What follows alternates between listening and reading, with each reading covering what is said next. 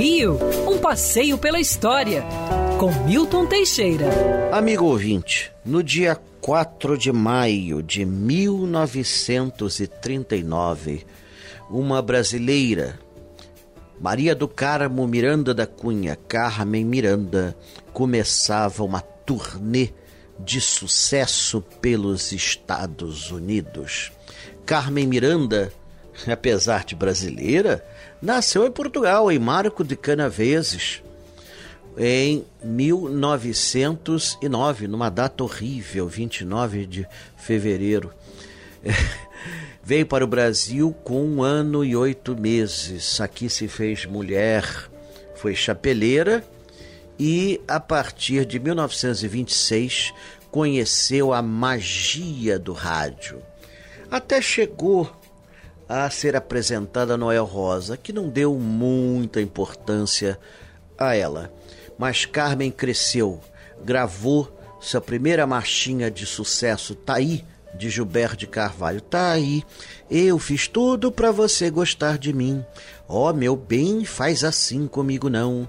Você tem, você tem que me dar seu coração. Com o dinheiro arrecadado com esse disquinho, ela comprou duas casas, uma em Santa Teresa e outra na Urca. Foi contratada para o famoso Cassino da Urca, onde Joaquim Rolas a colocava como figura principal.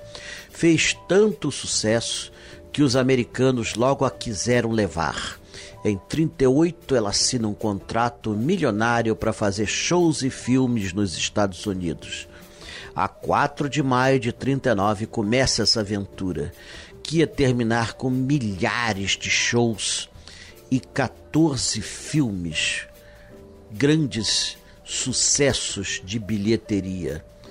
Carmen morreu no auge do sucesso, em agosto de 1955, aos 46 anos, e tive um enterro monumental como poucos chefes de Estado no planeta tiveram coisa igual. Está enterrada no cemitério São João Batista e até hoje, toda semana, seus fãs colocam flores em seu túmulo.